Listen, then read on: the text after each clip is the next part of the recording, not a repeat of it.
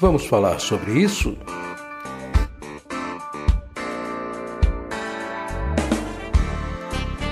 Com Francisco Ayrton.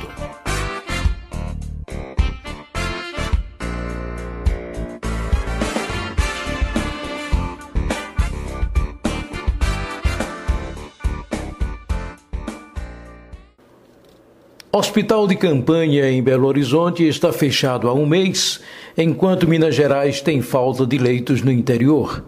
São muitos os casos parecidos que acabam se registrando pelo Brasil, seja no equipamento pronto e sem qualquer utilização, ou alas inteiras de hospitais desocupadas com leitos prontos e totalmente fechados. No entanto, a contratação de profissionais pode ser a maior dificuldade para esses equipamentos como o hospital provisório para funcionar, segundo especialistas. Pelo menos até produzir esse programa, o hospital de campanha anunciado pelo governador Romeu Zema, do Novo, ainda estava de portas fechadas. A estrutura montada com 740 leitos de enfermaria e 28 de estabilização está pronta desde o final de abril.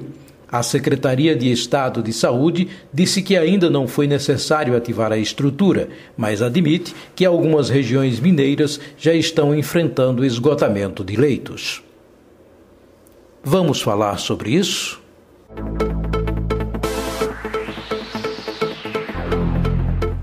Na maioria dos casos registrados pelo país, o que não necessariamente significa ser o caso de Minas, a irresponsabilidade da maioria dos políticos é, sem dúvidas, de se espantar.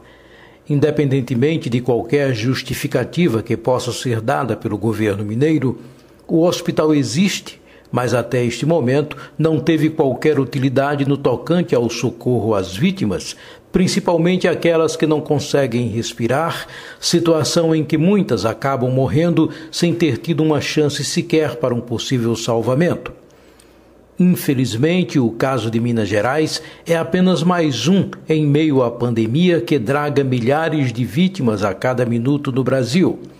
No Rio de Janeiro, chamou a atenção a situação da suspensão de três dos quatro hospitais de campanha que deveriam ser construídos, mas que acabaram sendo cancelados em virtude de problemas com a empresa que era responsável pela construção dos equipamentos.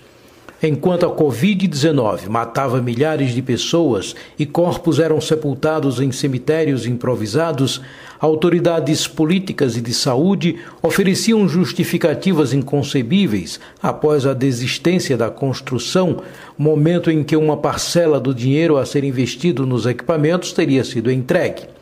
Ao ser cobrado por respostas ao descaso, o secretário de Saúde à época justificou não haver problemas em suspender o empreendimento, pois a maior parte restante do dinheiro não havia sido repassada à empresa construtora. Dessa forma, não haveria prejuízo algum ao Estado. Pronto. Então estaria tudo certo. E daí? Quem é que estava interessado em saber se vidas estavam sendo ceifadas naquele momento? Eram apenas prejuízos humanos. E dessa forma, o país ia sendo sepultado em cova rasa e famílias choravam os seus mortos sem sequer poderem velar e se despedir dos seus entes queridos. O trato com a vida humana era, naquele momento, e agora também, o retrato do desprezo dispensado por muitos governantes espalhados por esse país afora.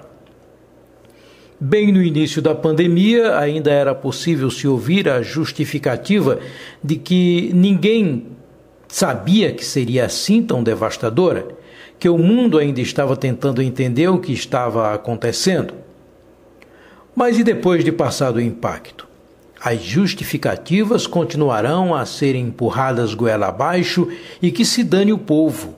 Os casos nos chegam com tanta velocidade entre contaminados e mortos que nem dá tempo se saber se foi o Francisco, a Maria ou sabe-se lá quem.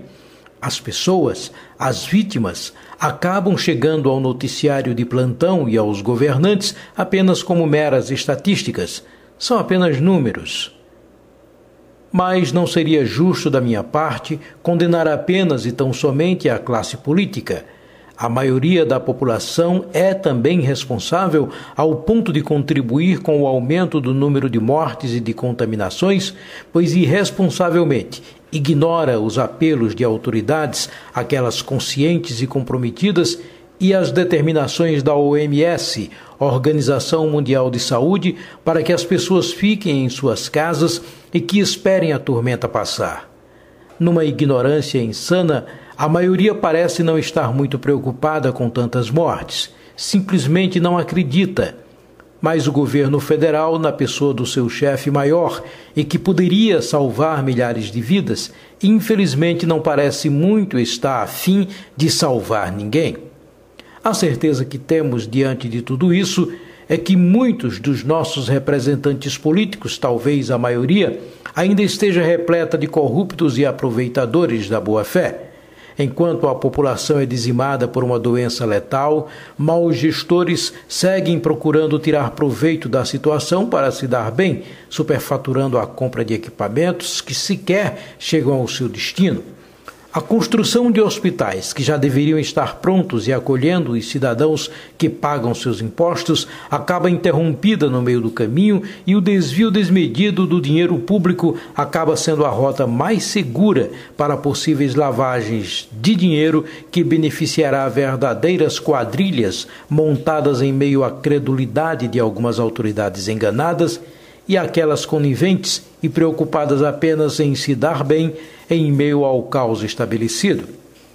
A propósito do Hospital de Campanha de Belo Horizonte, pronto, mas fechado desde o final de abril, o governo mineiro afirma que a Polícia Militar, responsável junto com o Corpo de Bombeiros pela construção da estrutura, é quem fará a contratação de equipes para fazer o hospital funcionar Questionada, a corporação disse apenas que estava em processo de seleção.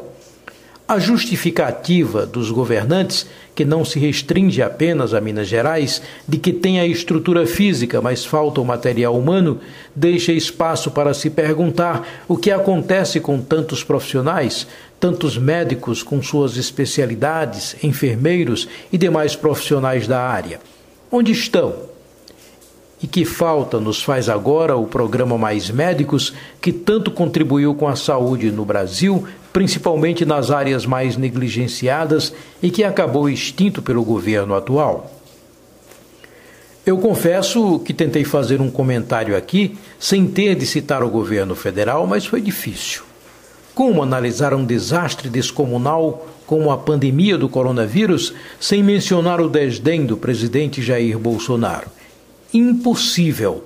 Se tivéssemos um governante sensato, quantas vidas não poderiam ter sido poupadas? Mas o que esperar de um governante que, quando achávamos não ter ele mais como contribuir para com o estado de calamidade pública em que o país está mergulhado, eis que Bolsonaro nos surpreende mandando os seguidores invadirem leitos de hospitais para fotografar pacientes e profissionais num total desrespeito ao ser humano já tão sacrificado e abandonado por quem tem o dever de cuidar desse cidadão o desrespeito às famílias já tão desesperadas e ao profissional já exaurido em suas forças pela luta desigual, sem equipamento adequado, exposto ao contágio, mas mesmo assim firme, com muitos perdendo a batalha, totalmente abandonados pelos governantes. Então, não se, não se justifica um governador, um prefeito ou um secretário de saúde dizer que o hospital está pronto, mas que ainda não pode ser utilizado ou que se equivocou ao contratar a compra do material ou a construção de equipamentos, mas que mesmo assim não teria havido prejuízo para o Estado. E quanto às vidas humanas não importam, mas o mundo está acordando e já começa a cobrar responsabilidades pelo estrago o gestor negligente e que de uma forma ou de outra possa vir ser responsabilizado pelas mortes que não param de se registrar, este terá que responder criminalmente. A Itália já começou a cobrar responsabilidades. Chegará a hora em que o Brasil também acordará e aí sim saberá cobrar.